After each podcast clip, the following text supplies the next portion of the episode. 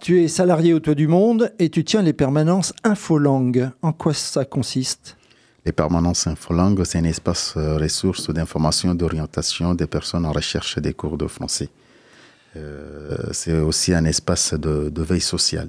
Et ça se tient? Et Ces permanences se tiennent à la médiathèque François Mitterrand tous les vendredis après-midi de 14h à 17h30. Infolangue dispose d'un site internet. Est-ce que tu peux nous en parler? euh, Infolangue disposait euh, depuis un site internet.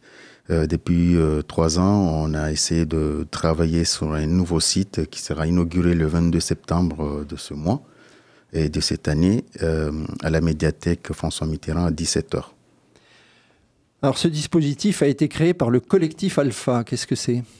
Le collectif Alpha, euh, c'est un dispositif qui regroupe plusieurs structures d'apprentissage. Et, là, il y a aussi des centres sociaux et des institutions. Euh, parmi les institutions, il y a la préfecture, il y a aussi euh, la ville de Poitiers. Est-ce qu'il y a besoin de bénévoles à Poitiers pour enseigner le français? Oui, il y a toujours besoin de bénévoles dans les structures et surtout que là, en ce moment, il y a trop de demandes et euh, les, les, associations, pour certaines, recherchent des bénévoles pour alléger un peu la liste d'attente euh, des personnes euh, en recherche des cours.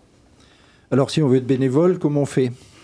Pour être bénévole, il y a deux possibilités. Soit la personne vient nous voir à la médiathèque pendant la permanence, on peut l'informer, aussi lui parler euh, largement les besoins de bénévoles et les possibilités d'accompagnement des bénévoles, et surtout avec les formations.